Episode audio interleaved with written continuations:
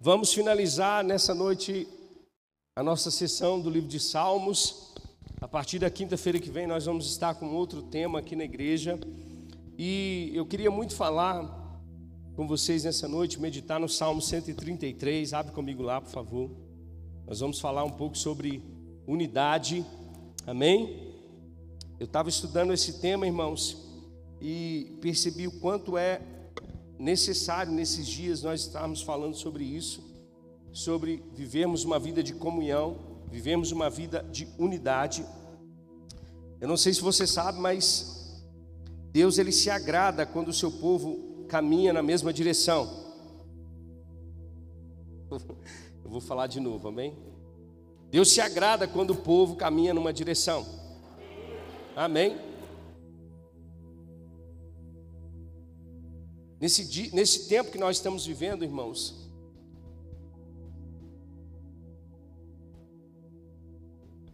nesse tempo que nós estamos vivendo, após praticamente dois anos de isolamento, dois anos de pandemia, ah, de fato era para se esperar, e eu não, eu não vou dizer diferente, eu sei que tem um povo aí fora que ainda precisa ser alcançado por Jesus, amém?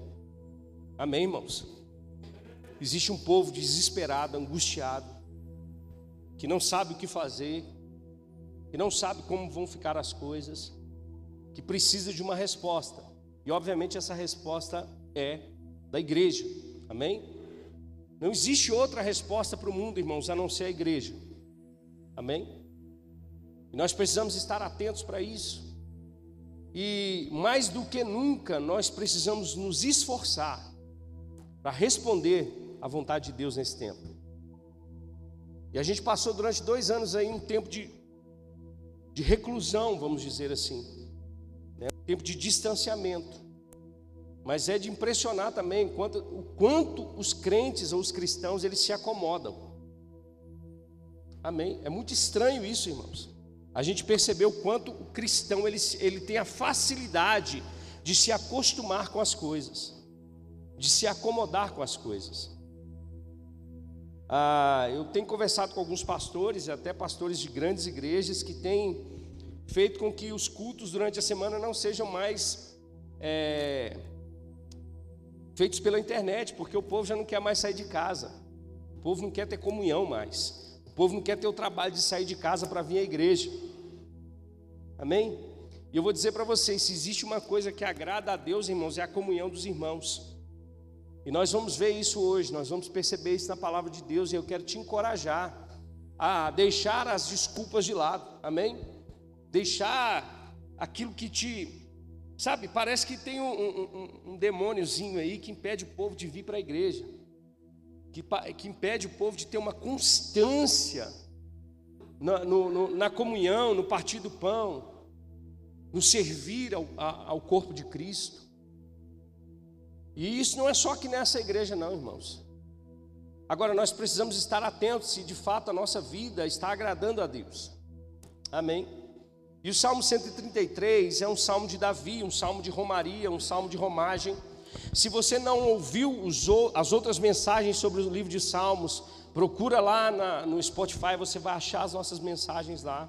Mas eu te aconselho a, a ouvi-las é, um tempo que você tiver condição para poder anotar, ou até mesmo quando você estiver trabalhando, não importa, estiver dirigindo o carro, coloca lá para você ouvir as mensagens, amém? Mas não deixe de vir à igreja, amém? É segurança para nós, irmãos, estarmos unidos. E esse salmo é um salmo de Davi, um, um salmo que foi escrito pelo rei Davi, um salmo de romagem. Já expliquei sobre isso aqui.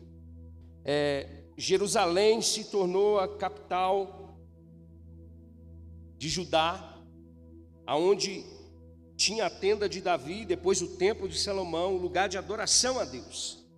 Só que o povo judeu, o povo hebreu, ele se espalhou pela terra. Então, pelo menos uma vez por ano, esse povo precisava estar congregado no mesmo lugar, no mesmo lugar.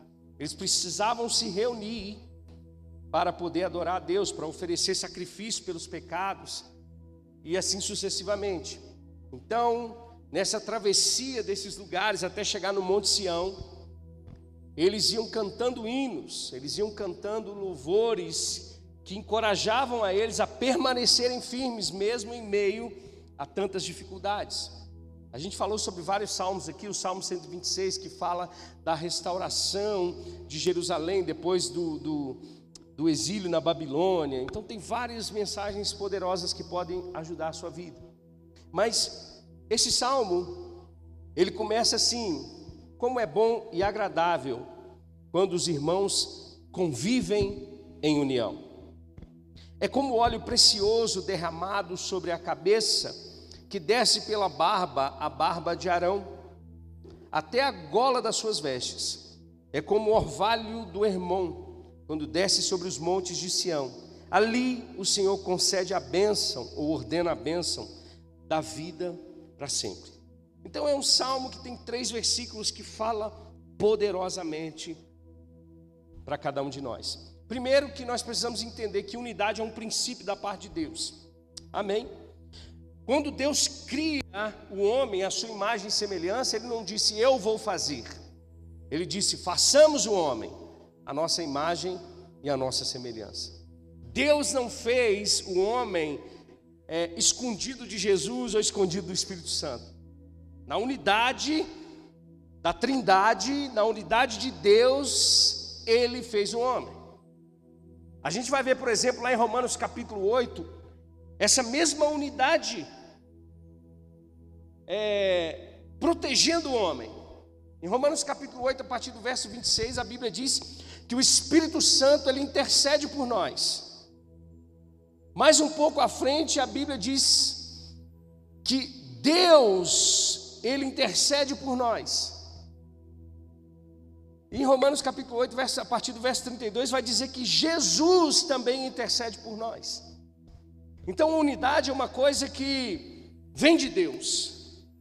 Unidade é uma coisa que vem do próprio Deus para nós. E se Ele é o nosso exemplo, nós precisamos também viver isso. E eu não digo só num relacionamento de igreja, mas até mesmo em casa, na família, no trabalho, a unidade sempre vai funcionar. Você está comigo?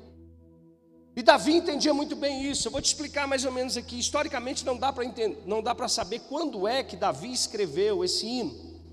Mas eu só quero te situar que quando Deus tira o povo do Egito, as doze tribos do Egito, pela mão de Moisés, esse povo tinha uma terra para alcançar, que era a terra prometida. Então existiam doze tribos. E quando eles chegam nesse lugar, através da vida de Josué, e começam a alcançar as terras, vencendo aquelas nações, cada tribo começa a tomar posse de um pedaço da terra. E as tribos começam a se dividir. Josué morre e cada tribo agora passa a ser direcionada por juízes. Então cada tribo com seu entendimento da lei de Deus, buscava a Deus, mas cada um no seu lugar. Uma tribo, outra tribo, e assim sucessivamente. Obviamente, um reino dividido, ele não consegue subsistir. Você concorda comigo? E o próprio povo começa a entender isso e pede a Deus um rei. Então Deus dá a eles aquilo que eles estavam pedindo. E levanta-se Saul no meio desse povo. Então Saul, Saul começa a organizar o reino de Israel. Mas a gente sabe que Saul ele falha na sua missão e vem Davi no lugar de Saul. Davi então vence os filisteus, vence os inimigos e estabelece então o reino de Israel e estabelece um lugar de adoração, Jerusalém. Depois que Davi deixa o seu trono para o seu filho Salomão, Salomão começa a governar, e depois que Salomão morre, as tribos se dividem novamente. Dez tribos no norte e duas tribos no sul. A gente vê os assírios derrotando as tribos do norte, e a gente vê depois a Babilônia destruindo as tribos do sul destruindo o templo de Salomão. Mas provavelmente Davi, ele escreveu esse salmo nesse período em que ele conseguiu de alguma forma organizar as tribos em um lugar só para adoração. Aí Davi vai e escreve esse esse hino dizendo o seguinte: como é bom e agradável. Note que ele usa dois adjetivos, bom e agradável. Como é bom, sabe quando, tem, sabe quando existe uma coisa boa, irmãos? E sabe quando ela excede? Então Davi está dizendo isso, como é bom e agradável. Então, o salmista está dizendo como é bom e agradável que os irmãos convivam em união. E a partir disso ele começa a trazer a lembrança daqueles irmãos, fatos, e ele faz essa conexão com a unidade. O verso 2 ele vai dizer o seguinte: o que se compara a essa união? Ele vai dizer: é como um óleo precioso derramado sobre a cabeça que desce pela barba, a barba de Arão até a gola das suas vestes. Então, Davi está dizendo: olha, a união dos irmãos é como um óleo precioso, é como algo que é precioso diante de Deus. E quando a gente vai ver, por exemplo, lá em Êxodo, não dá tempo de, de olhar esses textos, mas Êxodo capítulo 29, Êxodo capítulo de número 30, é, é, Deus dá ordem a Moisés, direções a Moisés para criar um óleo específico, um óleo que é o óleo mais precioso de todos eles, com quatro iguarias, que eram especificamente selecionadas para esse óleo. E esse óleo ele só servia para duas coisas: para ungir os utensílios do templo, para consagrar os utensílios do templo e também para consagrar o sumo sacerdote ou os sacerdotes. Então esse óleo, ele era muito precioso. Esse óleo, ele não poderia ser usado para outras coisas a não ser para consagração. Então a Bíblia está dizendo para mim e para você que diante de Deus, diante dos olhos de Deus, quando nós andamos em comunhão, em unidade, irmãos, isso é como algo precioso. Quando nós andamos em unidade, significa que nós estamos de fato vivendo uma vida consagrada para Deus.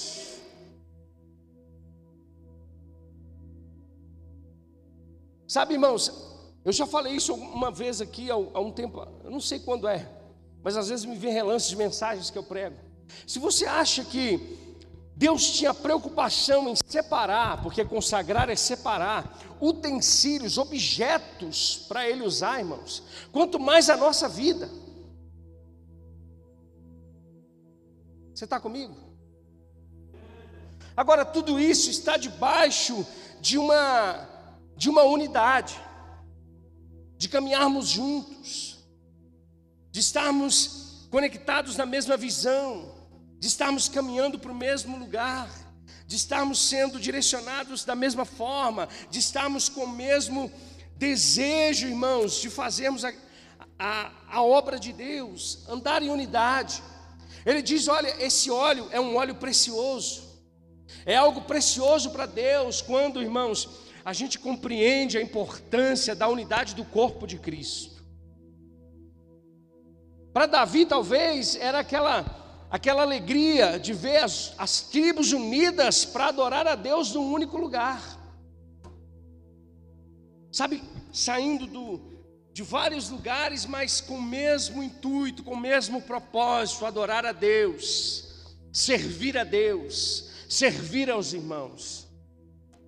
Então, esse óleo precioso era usado para consagrar utensílios, era usado para consagrar o sacerdote. E esse óleo era um óleo muito espesso, muito grosso, que quando era derramado na cabeça do sacerdote, ele podia fazer o que quisesse, que o óleo, a única coisa que ele ia fazer é escorrer, é descer.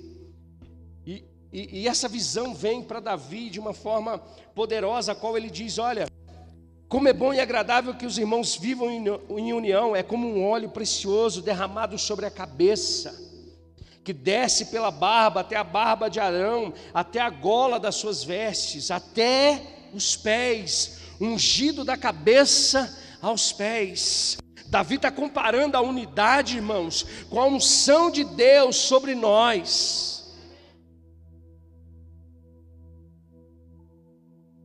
Está chegando o tempo, irmãos, de nós começarmos a compreender o quão é poderosa a unção que está sobre a igreja o quão é poderoso quando os crentes se unem para adorar a Deus, o quanto é poderoso quando os crentes caminham na mesma direção, com o mesmo propósito para servir a Deus. É como um óleo precioso que é derramado na cabeça e desce sobre a barba e vai até as vestes do sacerdote.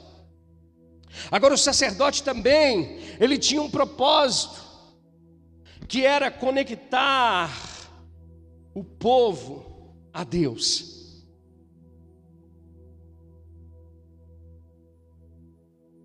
Sabe, irmãos, a gente precisa olhar para a nossa vida, e aqui no, no, no, no serviço do sacerdote, Graças a Deus, Jesus veio e se tornou nosso sumo sacerdote. Só existe agora um mediador entre Deus e os homens, Cristo Jesus. Mas quando nós desviamos da vontade de Deus em andar em unidade, nós promovemos, irmãos, não a obra de Deus, mas nós promovemos as obras das trevas.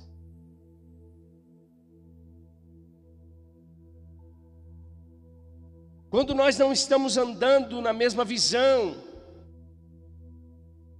quando nós, sabe, criamos os grupinhos, quando nós sentamos para de repente falar uma coisa ou outra, ah, pastor, mas eu estou falando para o bem, mas você está sentando para falar com uma pessoa da vida de outra pessoa.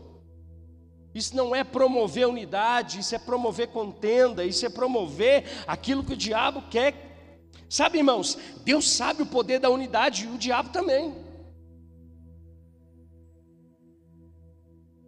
Por que, que, o diabo sabe? Porque Jesus falou: aonde estiverem dois ou três reunidos no meu nome, ali eu estarei.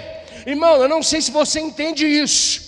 Mas aonde estiverem duas pessoas ou três reunidas no nome de Jesus, irmãos, existe uma graça, uma unção, um poder de Deus que pode se manifestar, e o diabo não quer isso.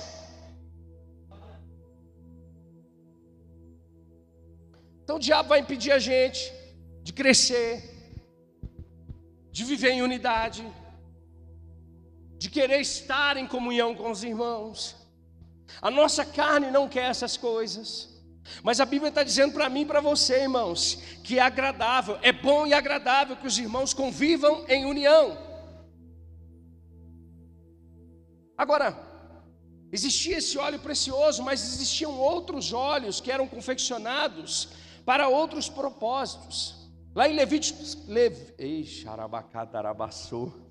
Lá em Levíticos 14 vai falar que quando um homem ficava leproso, ele precisava ficar separado da comunidade.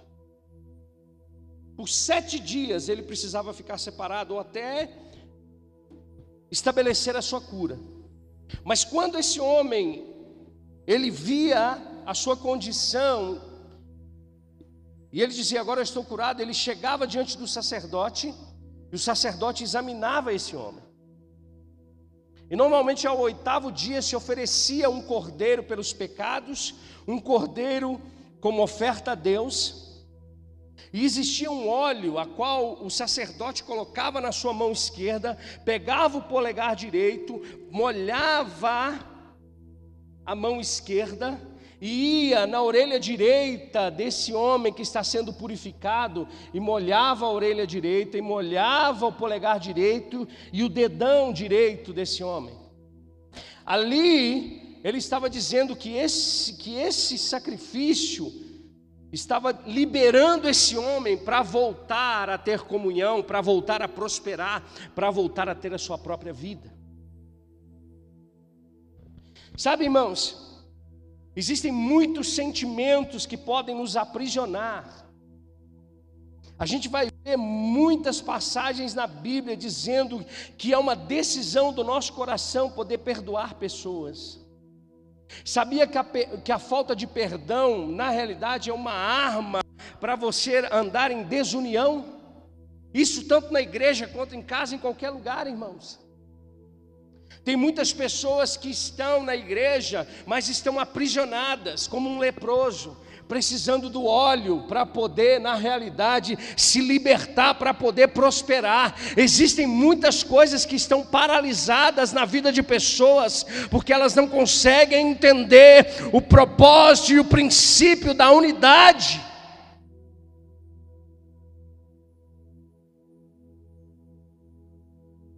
É como um casal que de repente chega um diante do outro e fala assim: vamos orar para nós, orar a Deus para que a gente consiga a nossa casa própria. Aí a mulher vai e ora por um apartamento, e o homem lá do outro lado ora por uma casa. Aí Deus vai dizer: e aí? Como é que eu faço? Está faltando unidade. Existem coisas, irmãos, no mundo espiritual que estão presas ainda, porque falta comunicação porque falta unidade, porque falta falar a mesma língua, porque falta comunicar.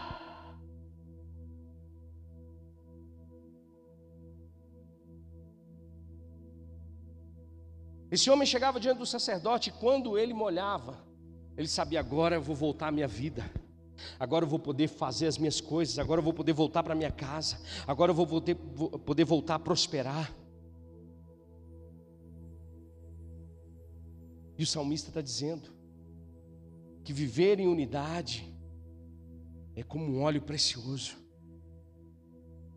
É abandonar, sabe, as rixas, é abandonar as contendas, é deixar de lado as diferenças, para a gente poder prosperar. Ah, pastor, mas eu não gosto. Sabe, irmãos, eu até fico pensando que tem muita gente que está em casa porque não consegue aturar o irmão na igreja. Aí prefere ficar em casa e assistir culto em casa. Aí eu te pergunto, você acha que uma pessoa dessa prospera, irmãos? Você acha que uma pessoa dessa, ela tem um propósito? Você acha que é uma pessoa dessa, ela, ah, mas eu, eu vou lá para suportar aquele irmão, não consigo. Eu vou lá para ouvir o pastor sentado numa cadeira dura, prefiro aqui em casa. Não entende o propósito de unidade, não entende o propósito, irmãos, da comunhão, da coinonia. Mas o óleo também representa uma coisa muito importante: a unção. Lembra quando Samuel foi ungir o rei Davi? Lembra disso? O que, que ele fez com Davi? Ele derramou sobre ele o óleo da unção, que significava o que? A autoridade, que significava o que? Que o Espírito do Senhor estava sobre Davi. Sabe por que muitas coisas não acontecem? Porque a igreja não anda em unidade. Sabe por que o Brasil está nesse, nesse ritmo que está? Porque nós não temos unidade. Porque como é que pode ter autoridade se, se os dois não andam juntos? Se não comunicam? Onde está a unção se nós não estamos falando as mesmas coisas? Aonde está a autoridade se um está indo para um lado e o outro está indo para o outro? Se os interesses pessoais são maiores do que os interesses do reino de Deus? Aonde está a unção? Aonde está a autoridade? Se eu quero passar por cima do meu líder, aonde está a unção? Deixa eu dizer para você: Davi não tomou o trono, Davi esperou o tempo certo, o tempo de Deus para as coisas acontecerem.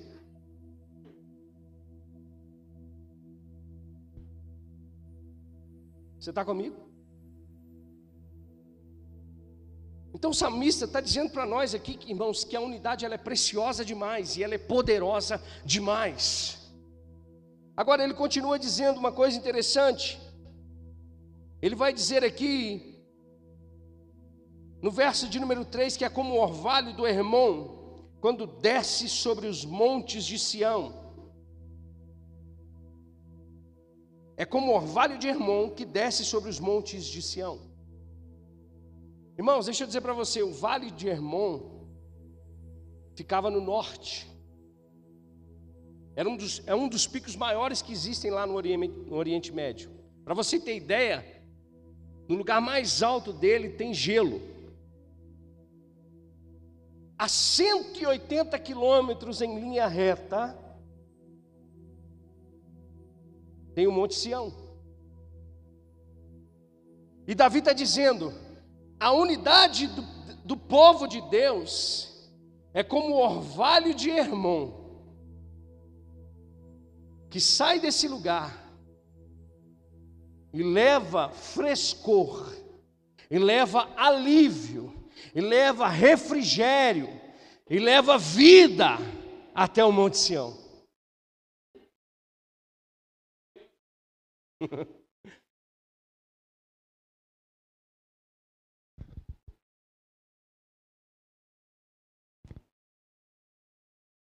Quando as geleiras elas eram descongeladas, vamos dizer assim, descia essa água até os vales, da onde nasce o Rio Jordão. Da onde você vai ver boa parte da história desse povo. É da onde eles dependiam da agricultura, é dessa água desse lugar. O Monte Sião é um lugar muito seco. Mas chegava a noite e a brisa do Monte Hermon trazia refrigério. 180 quilômetros depois. Eu não sei se você está conseguindo entender, mas eu quero trazer para você é um princípio espiritual. Quando você sai de casa para ter comunhão com seus irmãos, você pode estar passando qualquer tipo de tribulação, qualquer dificuldade, qualquer luta, irmãos, mas existe da parte de Deus, do princípio da unidade, um refrigério para a minha vida e para a sua vida. Eu não sei quanto a você, irmãos, mas eu já recebi muita força, muito ânimo, muito refrigério vindo da parte de irmãos para a minha vida. Em momentos de dificuldade da minha vida, na igreja, orando ao Senhor, vem um irmão e dá um abraço, vem um irmão e dá uma paz do Senhor, vem um irmão e diz assim: Eu estou contigo, estou orando com você, estou intercedendo. Isso, irmãos, é agradável diante de Deus e promove a unidade, e promove o refrigério, e promove a unção do Espírito Santo sobre a nossa vida.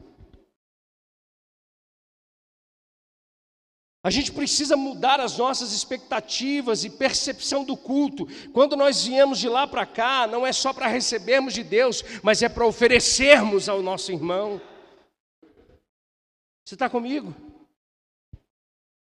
Não somos telespectadores de um culto, mas somos o culto a Deus. Oferecemos o culto a Deus, vivendo em comunhão uns com os outros.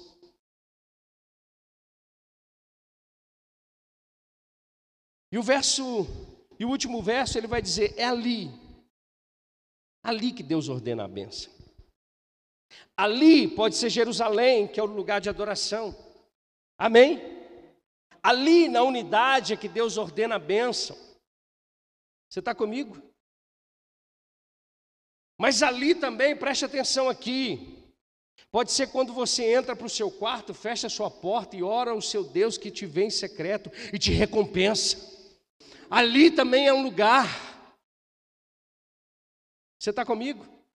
Mas aqui, quando nós nos reunimos para poder levantar mãos santas e adorar a Deus, também é o lugar onde Deus ordena a bênção.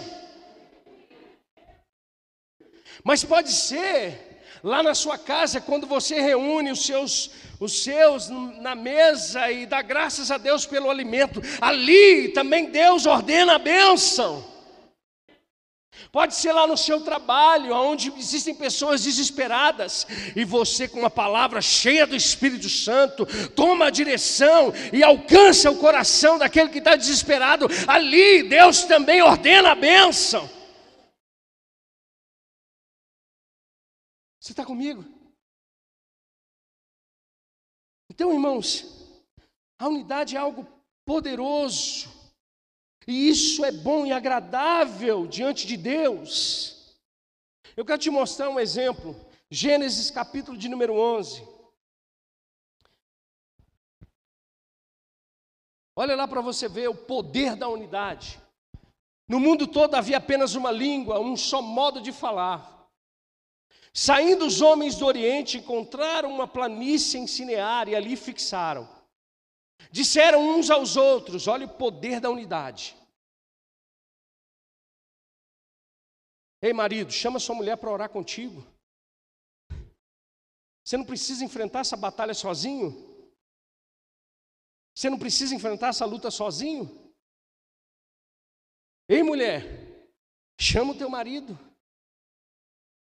Para vocês juntos intercederem pelos seus filhos, pelo seu ministério, pela sua igreja, por aquilo que vocês estão enfrentando, por que viver e por que batalhar sozinho? Olha só, disseram uns aos outros: vamos fazer tijolos e queimá-los bem.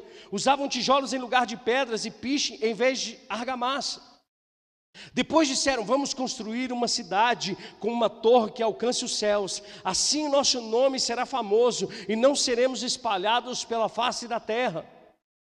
O Senhor desceu para ver a cidade e a torre que os homens estavam construindo. A unidade desse povo chamou a atenção de Deus, que saiu dos céus, do seu trono, para ver o que eles estavam fazendo.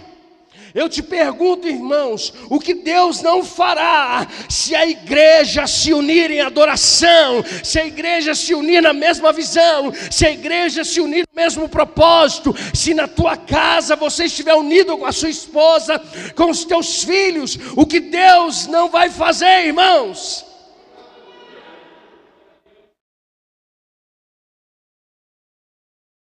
O poder da unidade, o poder da comunhão chamou a atenção de Deus.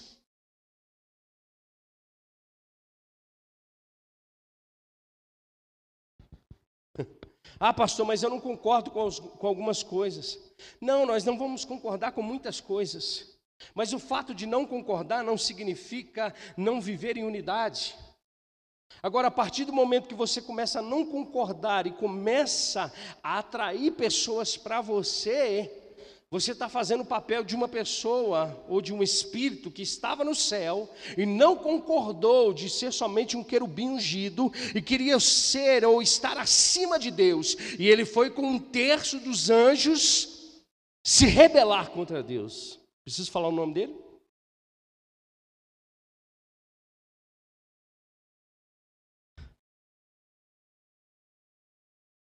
Pastor, então tem que ficar calado? Não. Você pode se expressar da maneira certa com a pessoa certa.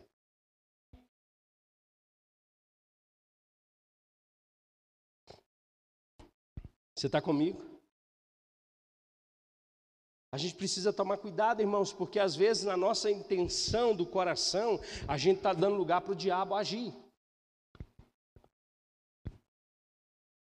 Ah, vem cá, irmão. Eu vou te falar isso aqui, mas é só para a gente orar pela vida desse irmão que está passando por isso. O irmão fulano de tal caiu em adultério e está lá na igreja tocando. Misericórdia. Você não está falando para poder ajudar, você está falando só para semear contenda e discórdia. Você está falando só para que todo mundo fique sabendo. Você está sendo usado pelo diabo. Pastor, mas a Bíblia não fala que se a gente vê um irmão em pecado, a gente tem que ir lá e corrigir? Você tem que ir nele, não é nas outras pessoas que não tem nada a ver. Que promoção é essa de unidade? Que muitas das vezes a gente faz. Ah, mas eu não concordo com aquele negócio da igreja. Irmãos, vamos fazer uma reunião aqui. Você concorda com aquilo? Ah, eu até. Ah, olha só, está errado. Vamos, e começa, e começa, e começa, e, e o negócio começa a virar um, sabe? Um fermento.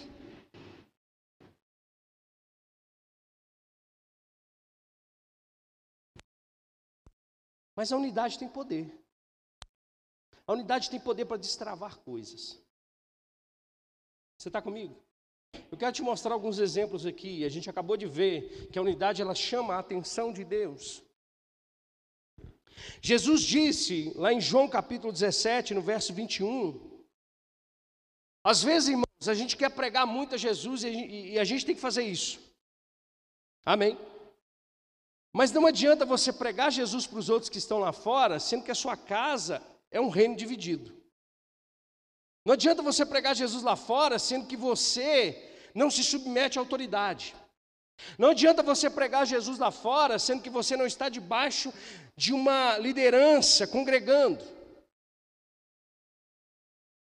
A gente tem que tomar cuidado até de quem a gente ouve na internet hoje. Tem um monte de gente pregador na internet aí que nem igreja tem, que nem igreja local tem, nem é pastoreado, mas está falando um monte de coisa de Jesus. Mas olha só, volta um, um verso aí. Minha oração não é apenas por eles, por eles quem? Pelos discípulos. Mas eu oro também, ou rogo também por aqueles que crerão em mim, por meio da mensagem deles para que todos sejam um. Pai, como tu estás em mim e eu em ti, que eles também estejam em nós, para que o mundo creia que tu me enviaste. Então, qual é a maior e mais poderosa mensagem para o mundo? A unidade da igreja. É a comunhão da igreja. E as pessoas lá de fora falam assim: eu não vou para a igreja porque lá só tem hipócrita. Não, mas lá só tem gente que acha que é santo, mas aqui fora faz um monte de coisa errada. Isso é uma mensagem que eu vou pregar no domingo. Mas eu vou deixar bem claro aqui. De fato, irmãos, na igreja não tem ninguém perfeito. A própria igreja de Jesus tinha 12 camaradas e todos eles tinham defeitos. Paulo estabeleceu várias igrejas e chegou no, depois do ministério de Paulo, Jesus tem que descer, escrever sete cartas para falar dos problemas da igreja. Agora, isso nunca pode ser desculpa para nós não andarmos em comunhão e unidade. Ah, mas fulano de tal, mas o irmão tal, mas o cara fala uma coisa e faz outra. E daí? E daí? Se você não vai ajudá-lo a sair desse lugar, você tem que ficar em comunhão e unidade. O nosso papel é promover isso.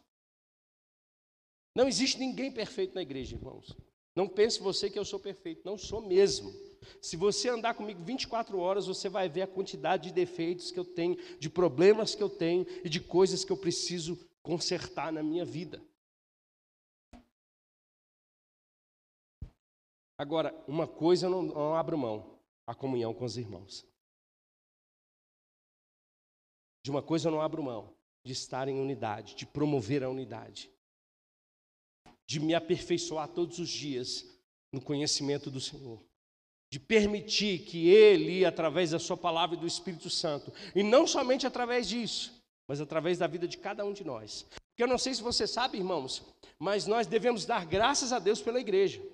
Porque se você for ler lá em Efésios, no capítulo de número 2, a Bíblia vai dizer que nós estávamos sem Deus nesse mundo, alheios às alianças de Israel, sem Jesus Cristo, gentios, ou seja, nós estávamos separados de Deus. Aí Deus vem e arrebenta um muro de inimizade e faz de judeus e gentios um povo só. Olha só, a visão de Deus é unidade, irmãos. Deus vai buscar uma igreja só. Não tem outra.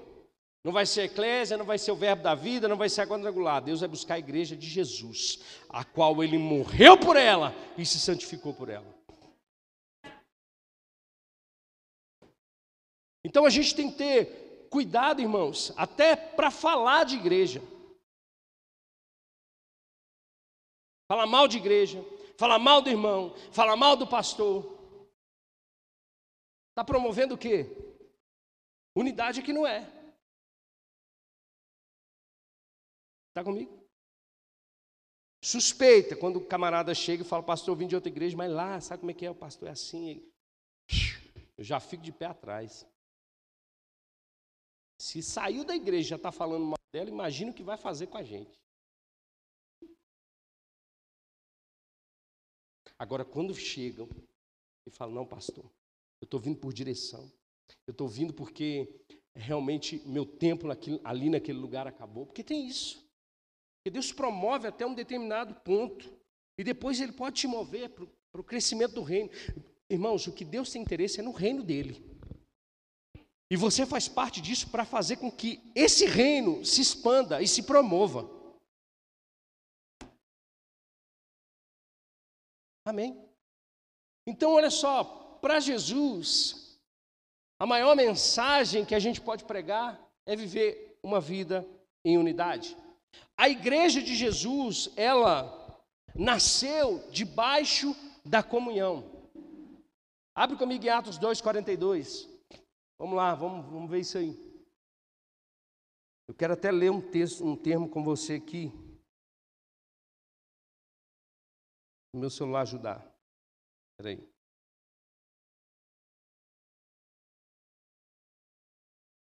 Atos 2, 42. Aleluia.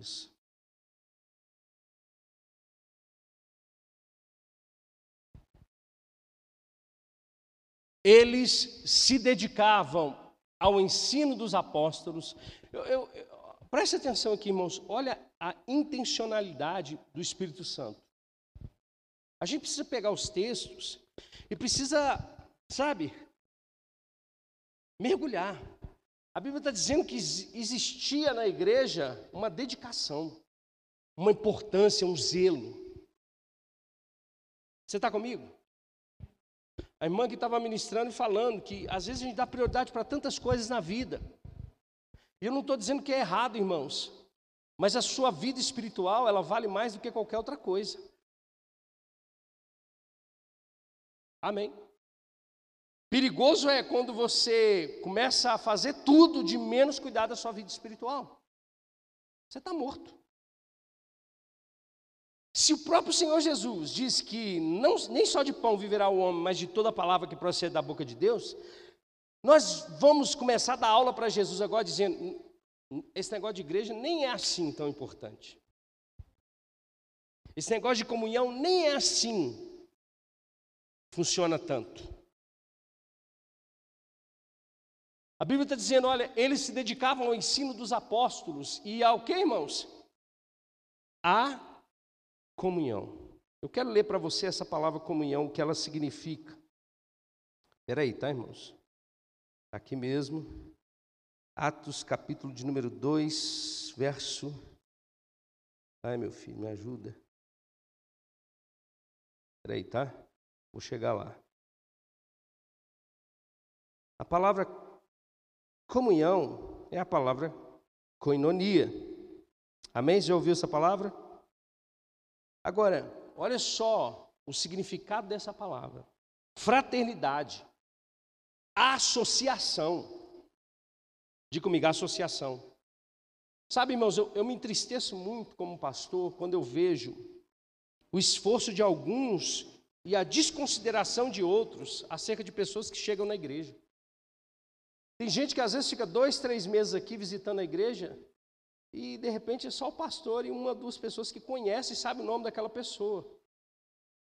O resto da igreja parece que finge que não vê.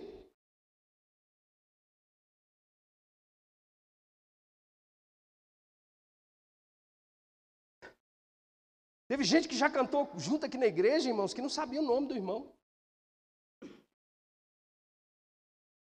Aí a gente fica pensando, como é que a gente está vivendo o cristianismo?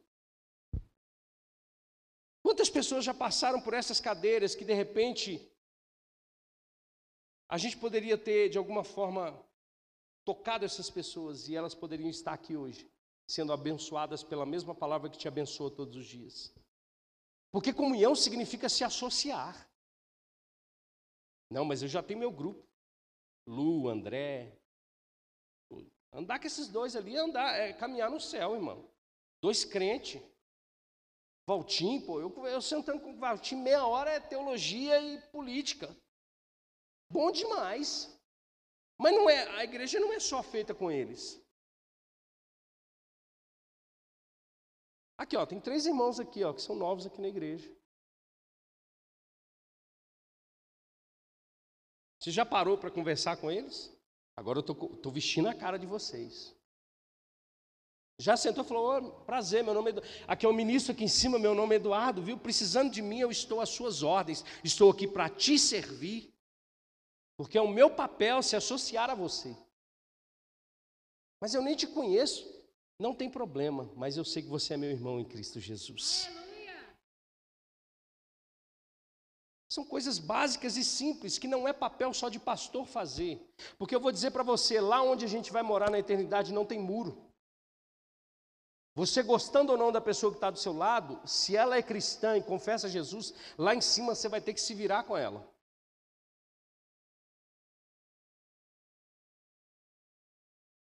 Peraí. A palavra comunhão também significa comunidade, comunhão, participação conjunta, relação, irmãos, relacionamento. Eu gosto muito do meu filhão Ebert ali, ó. Esse menino chegou aqui na igreja e com pouco tempo, irmãos, pouco tempo, ele ele se envolveu. Porque também tem o outro lado, tá? E agora eu chamo a responsabilidade daqueles que estão aqui que não se envolvem também. Que só fica de braço cruzado, não vou esperar todo mundo chegar perto de mim. Se envolva também. Pergunte o nome desse irmão que está do seu lado. Esse menino chegou aqui, irmãos, parecia que ele já congregava aqui há 153 anos. Porque ele não ficou intimidado, dizendo, ah, eu, quer saber de uma coisa? Se ninguém me vê, eu vou ficar aqui não. Ele já chegou falando, opa, bati na porta e já entrei, meu nome é Ebert, sou é, cristão e quero congregar nessa igreja. O que, que eu posso fazer? Pronto. Mas a gente quer dificultar as coisas. Você está comigo? Comunhão é relacionamento. Peraí, vou ler mais aqui.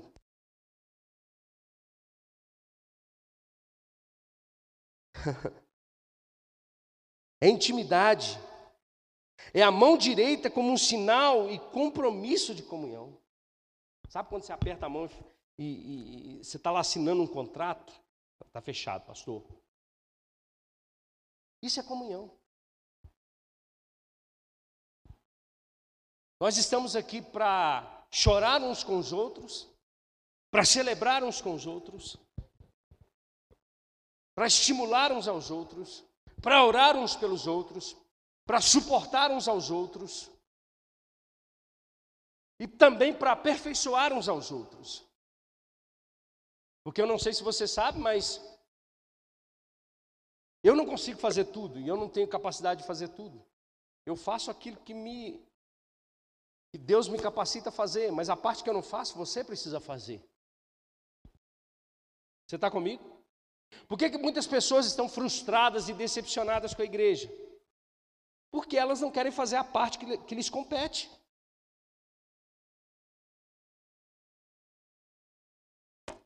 Ah, pastor, mas é muito difícil lidar com gente. Vocês viram na internet que tem culto para pet agora, né? Culto para cachorro. Porque as pessoas estão perdendo o senso o senso. Não, eu prefiro lidar com cachorro do que lidar com gente. Eu vou falar para você uma novidade. No céu, irmão, vou dizer para você: você não vai conviver com cachorro, você vai conviver com gente. Sabe o ferro que afia outro ferro? Se eu pegar uma faca e começar a molar ela nessa cadeira, vai funcionar? Vai, vai, dar, vai dar corte? O que, que eu preciso fazer com a faca? esmerilar ela no outro ferro, não é? Foi isso que Deus fez. Ele falou assim: vou pôr esse povo tudo juntinho, povo difícil, cada um com um probleminha, cada um numa situaçãozinha difícil, um com temperamento assim, outro assado, um que chora demais, outro que grita, mas um depende do outro.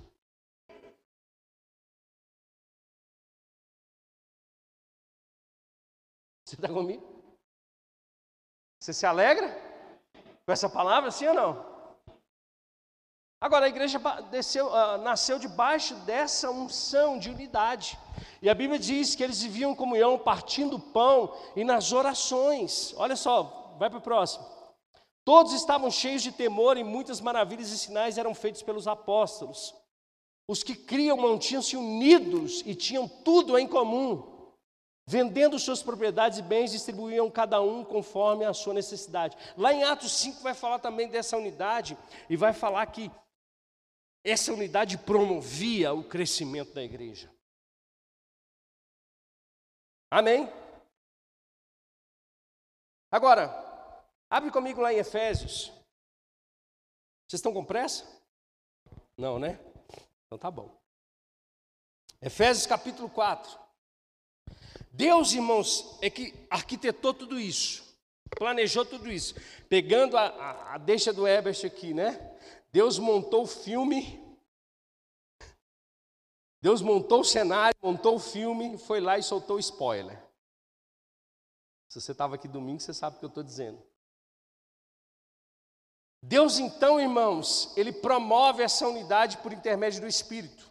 Mas é responsabilidade minha e sua manter essa unidade. É responsabilidade nossa. Como prisioneiro no Senhor, rogo-lhes que vivam de maneira digna da vocação que receberam. Sejam completamente humildes e dóceis. Olha só. Isso aqui, irmãos, é fundamental para a promoção da unidade da igreja. Amém. Eu vou falar mais um pouquinho sobre o que não, o que não deve se ter na unidade, mas olha só, ele diz: humildes e dóceis, sejam pacientes, suportando uns aos outros com amor. Só que esse suportar aqui não é aquele que a gente fala assim, eu, eu te suporto, eu te suporto, coisa ruim. Não é esse suporte. Não é esse suporte. O suporte que Paulo está dizendo é como se eu pegasse a pessoa de um lado e o pastor Cláudio do outro e vamos caminhar junto. Eu sei que você tem luta, eu sei que você tem batalha, eu sei que você peca, eu sei que você está errado, mas vamos caminhar junto. Esse é o suporte. E ele diz: suportando uns aos outros em amor, façam todo o esforço. Olha só, por isso que eu digo para você, o Espírito Santo é intencional, irmãos. Ele não coloca as palavras na, na Bíblia simplesmente para falar assim, ah, deixa eu ver uma palavra legal aqui. Não. Ele está dizendo aqui que para manter a unidade do Espírito, precisa ter um esforço nosso. Eu vou ensinar alguma uma coisa para vocês aqui no, como igreja. Amém? Como igreja. E eu quero que vocês comecem a viver isso. Eu disse que quando nós viemos aqui, nós não somos espectadores. Os ministros estão aqui em cima, ministrando a Deus, e você precisa estar se esforçando para manter a unidade do Espírito. Fazendo o que? Ministrando aqui embaixo.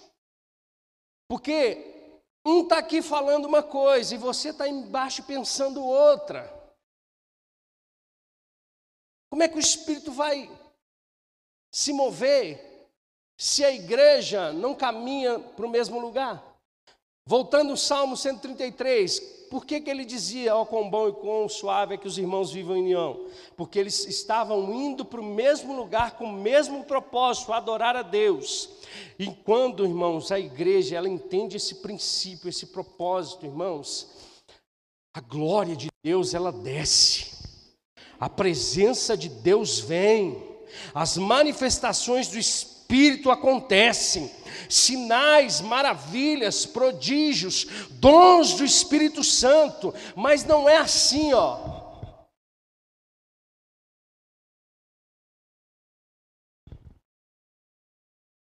Nove quinze o pastor falando. Não, não é. Nesse sábado passado eu fiquei oito horas sentado ouvindo a palavra. 600 pessoas. Mas cada palavra que o ministro liberava lá em cima, irmãos, era uma rajada de glória a Deus aqui do lado de baixo. Sabe por quê? Porque não é uma palavra de homem, é a palavra de Deus sendo comunicada ao coração de homens e mulheres sedentos por uma transformação do espírito.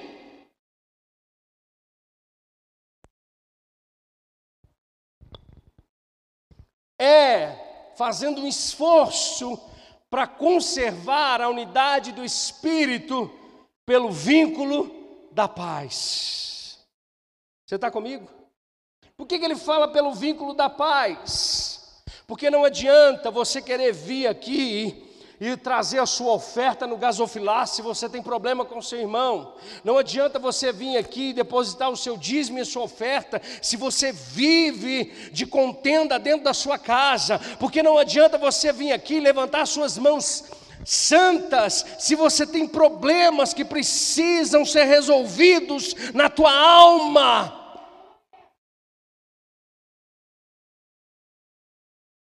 Você está comigo? A sua oração, a sua adoração não passa desse teto. Porque você não consegue liberar perdão, porque você tem rancor dentro do teu coração, porque você tem uma raiz de amargura que está secando os teus ossos.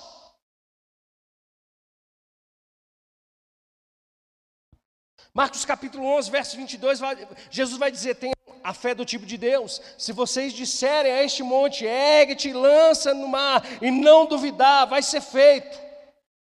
Mas ele diz: Mas se você tiver algum problema com seu irmão, vá resolver. Porque senão a oração não tem valor. Porque senão não existe autoridade. Porque senão não existe o óleo fresco na tua cabeça. O próprio Senhor Jesus disse: se você tirar a mão do bolso com o seu dinheiro e vir ofertar no gasofilácios, mas perceber e lembrar no teu coração que você tem um problema com o seu irmão, deixa a sua oferta ali, vai lá e resolve com ele. Porque a, a sua adoração depende da unidade do Espírito no vínculo da paz.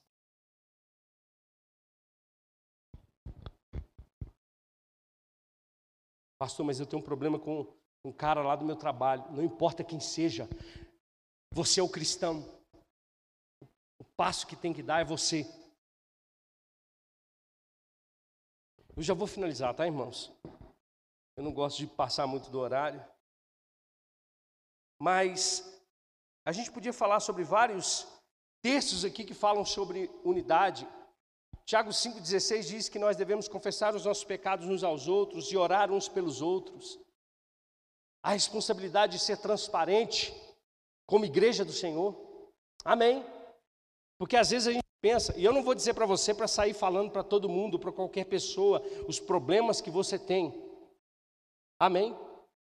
Por isso, irmãos, eu tenho orado, eu tenho orado, eu tenho orado para que Deus levante conselheiros nessa igreja, para que Deus levante é, pastores de adolescentes nessa igreja, para que Deus levante pastores de casais. Irmãos, eu tenho orado, eu tenho pedido a Deus, pedido ao Senhor que envie trabalhadores, pessoas que estejam dispostas a, a se entregar na obra de Deus, a se dedicar à vida de pessoas. Eu tenho orado a Deus e eu sei que esse tempo vai chegar na nossa vida e talvez é você que está aí sentado, que Deus está preparando você para algo poderoso que é transformar vida de pessoas.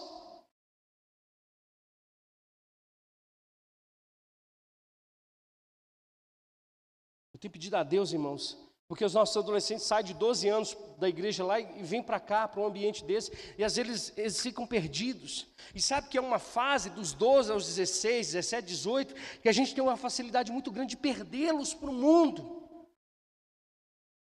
Por quê? Porque muitas das vezes nós estamos tão atarefados que nós não, não observamos as necessidades, não falamos a mesma língua. Às vezes eu vou falar para um menino de 12 anos concupiscência, ele não vai entender nunca. Mas se você tem uma unção sobre a tua vida para cuidar, para falar, Deus vai te dar graça para conduzir os nossos adolescentes.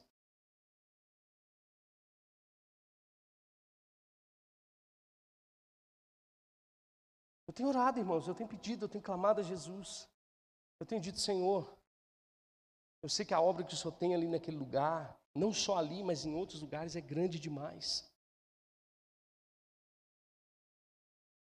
Eu sei que, que o Senhor precisa de pessoas não perfeitas e prontas, mas pessoas disponíveis e dispostas a fazer a obra, a promover o vínculo da paz, a promover essa unidade, não ficar de braços cruzados, esperando o tempo passar. Meus irmãos, eu vou dizer para vocês: Jesus está às portas. Jesus está às portas e existe uma colheita nesse mundo, irmãos, que precisa ser colhida por nós. Jesus já falou isso há 2021 anos atrás, os campos estão brancos. Jesus já viu o fim, irmãos. O que nós estamos fazendo para promover isso? Você está comigo? Eu podia falar sobre muitos outros versos, mas eu quero falar só rapidinho aqui para a gente terminar os perigos da divisão, os perigos da contenda. Eu só vou pincelar por alto aqui para você. Jesus, uma certa vez, estava expulsando um demônio de um homem, e os fariseus chegaram dizendo: ele expulsa demônios por Beuzebu. Eles estavam blasfemando contra o Espírito Santo de Deus. É quando você atribui, se você quer saber o que é uma blasfêmia contra o Espírito Santo, é quando você atribui uma obra de Deus ao diabo. Isso é uma blasfêmia contra o Espírito Santo. Você está comigo? E aí Jesus traz um princípio dizendo: olha, um reino, se eu expulso demônios por Beuzebu, um reino dividido ele não subsiste. Se um demônio expulsa outro demônio, eles estão se destruindo. Era isso que Jesus estava dizendo. Então, uma casa dividida, uma liderança dividida, uma igreja dividida, ela não subsiste. Paulo, escrevendo à igreja de Coríntios, diz para eles: Eu não posso falar com vocês coisas espirituais, porque vocês não estão prontos, porque se tornaram carnais. Por quê? Porque há entre vocês ciúmes, contendas, divisões. E o diabo usa dessas coisas, irmãos, para destruir ou tentar destruir a obra de Deus. Você está comigo? É quando, vo... presta atenção, você começa a perceber isso no seu coração, quando você está se preparando para uma coisa e de repente o pastor chama o outro para fazer. E você ali dentro diz: ah, mas era eu que estava preparado para isso.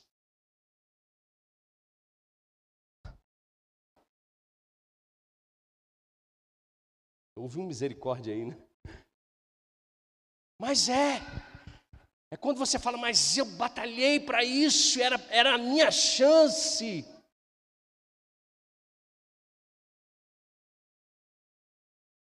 Lá em 1 Coríntios capítulo 11, Paulo vai falar sobre muitas coisas da igreja, elogiando a igreja, mas uma coisa ele diz: Mas nisso eu não os elogio. Falando sobre a ceia, e às vezes, irmãos, a gente tem uma religiosidade tão grande no coração, que às vezes a gente peca, a gente erra e fala: eu não vou, eu não vou participar da ceia, porque eu não vou, eu, se eu comer a ceia e não discernir o corpo, eu vou, eu vou comer condenação. Mas o que Paulo está dizendo ali, sabe o que, que é, irmãos? É que aquela igreja promovia dissensão, disputa entre os irmãos, divisões entre os irmãos. E como eu, e como eu disse para você, Deus vê a igreja e vê um corpo. Sabe o que está acontecendo aqui agora? Todo o meu corpo está trabalhando para mim ficar de pé, irmãos. Tudo, tudo. As minhas, sei lá, moléculas, tudo que está dentro de mim está trabalhando para mim ficar de pé, para mim estar vivo. E nós somos um único corpo e membros uns dos outros. O que Paulo estava dizendo aos coríntios é: vocês não promovem o crescimento, vocês não promovem o avanço um dos outros, vocês têm preferências pessoais. Uns comem enquanto outros passam fome, uns são cuidados enquanto outros estão morrendo. É isso que Paulo estava dizendo. E nós não podemos ser essa igreja. Você está comigo? Que pai aqui que tem filho predileto, irmãos? Não existe isso. Você pode até de repente ter uma afinidade maior um com o outro, mas não existe esse negócio de filho predileto. Não existe irmão predileto. Nem para Jesus e nem filho para Deus. Todos nós temos a responsabilidade de promovermos o crescimento da igreja. Então, na unidade não deve existir lugar para rancor, para mágoa, para distinção, para divisões e grupinhos, para contenda, para preferências, para orgulho, para altivez, para egocentrismo. Isso não cabe na igreja de Jesus. Ao invés disso, ao invés de cobrar as coisas, por que a gente não faz? Ao invés de criticar, porque nós não ajudamos? Ao invés de reclamar, porque nós não oramos?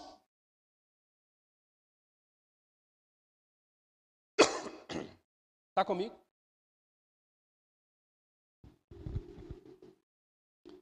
Só finalizando agora. Abre comigo em Romanos capítulo 12. Por que, que eu tô, estou tô demorando, irmãos? Porque eu sei que tem uma unção aqui e ela precisa ser liberada. Amém? Ela precisa ser liberada.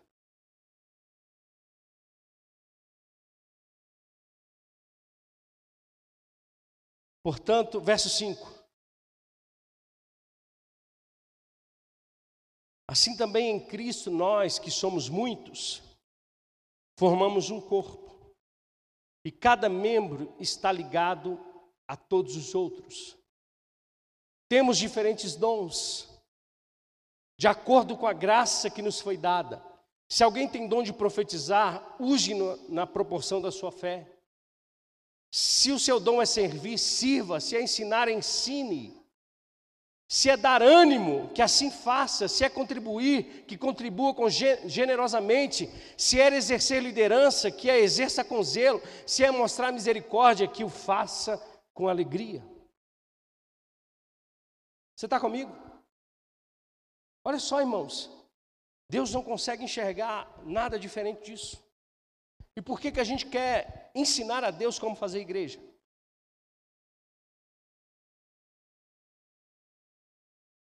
Amém. Então que nós possamos, no poder do Espírito Santo, que nós possamos caminhar juntos.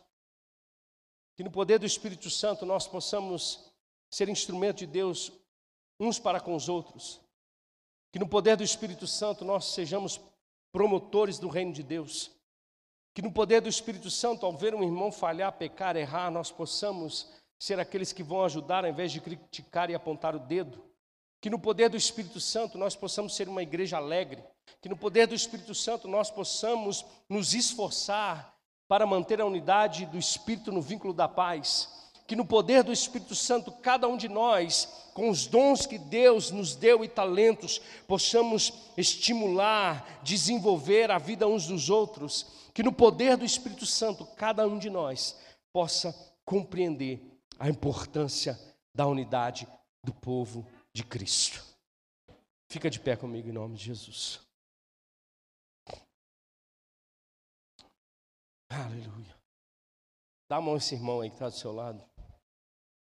Mano, não precisa ficar com medo, não. Esse negócio de Covid, daqui 15 dias vai tirar até a máscara. Amém? O ano que vem você vai tomar a terceira, quarta, quinta vacina. Amém? Não vamos permitir que o diabo tome mais aquilo que Deus nos deu como tão precioso que é a união. Amém? Que é esse poderoso poder que Deus ele derrama sobre a igreja de Jesus. Essa pessoa que está do seu lado, ela tem muitos defeitos, mas ela é preciosa demais para Deus. Essa pessoa que está do seu lado, ela tem muitas qualidades, e ela é preciosa também para Deus e preciosa para cada um de nós. Que a gente possa orar com fervor para que essa unidade cresça no nosso meio, para que essa igreja seja como um farol, amém? Para esse lugar, que a gente possa resplandecer a alegria de sermos unidos em Cristo Jesus, que nós possamos dizer: para aqueles que estão nos vendo vir para o culto, para onde você está indo com tanta alegria assim? Eu estou indo para a minha casa, para a casa do meu pai, para a minha família, cultuar a Deus com os meus, com a minha família, amém? Levanta a mão desse irmão um pouquinho aí para o alto aí e vamos orar em nome de Jesus, amém? Pai, no nome de Jesus nós oramos e te damos graças nessa noite, Deus, pela tua bondade, pela tua graça, pela tua misericórdia, Deus. Ó Deus, quão bom e quão suave é que os irmãos convivam em união. É como esse óleo precioso que é derramado sobre a cabeça e desce a barba e vai descendo até a gola das, suas, das vestes de Arão. É como o orvalho de Hermon, Pai, que desce ó Deus amado, e, e, e, refresca e traz vida, Pai amado, nos vales. Ali o Senhor ordena a bênção. Deus, que nós, como igreja do Senhor Jesus, possamos ser esse povo que promove a unidade, que promove a comunhão, esse povo que se alegra, Pai amado, com a vitória do irmão, esse povo, Deus, que chora com o sofrimento do irmão, esse povo, Deus amado, que luta junto, esse povo que ora junto, esse povo que cresce junto, esse povo que busca a unidade da fé, Pai, que possamos nessa noite sair daqui tocados pela tua palavra, pelo teu poder, Pai, pela unção do teu espírito. Nós sabemos, Pai, que no poder da unidade, aonde dois concordarem com uma coisa, Pai, ó Deus, o céu será ligado. Existem coisas no mundo espiritual que precisam ser destravadas, que precisam ser quebradas, portas que precisam ser abertas ó Deus, respostas que precisam chegar, respostas de orações, Pai. Nessa noite, nós estamos ligando, Pai, um propósito como igreja do Senhor Jesus, ó Deus, viver essa vida de unidade, viver essa vida de comunhão, essa vida de relacionamento, aonde a unção do Teu Espírito desce sobre nós, Pai, com a Tua graça, para que cada um de nós cumpra o seu propósito nessa terra, em nome de Jesus Cristo. Diz para esse irmão que está do seu lado: você é precioso demais. E você faz parte da família de Deus e faz parte da minha família. Diga, conta comigo para aquilo que você precisar. Diga, eu estou aqui para te ajudar em oração. Eu estou aqui para te dar suporte. Eu estou aqui para auxiliar você naquilo que você precisar. Amém. Aleluia. Oh, aleluia. Obrigado, Jesus. Obrigado, Pai. Eu te louvo, Deus, por ensinamentos tão preciosos da tua parte, Jesus. Vamos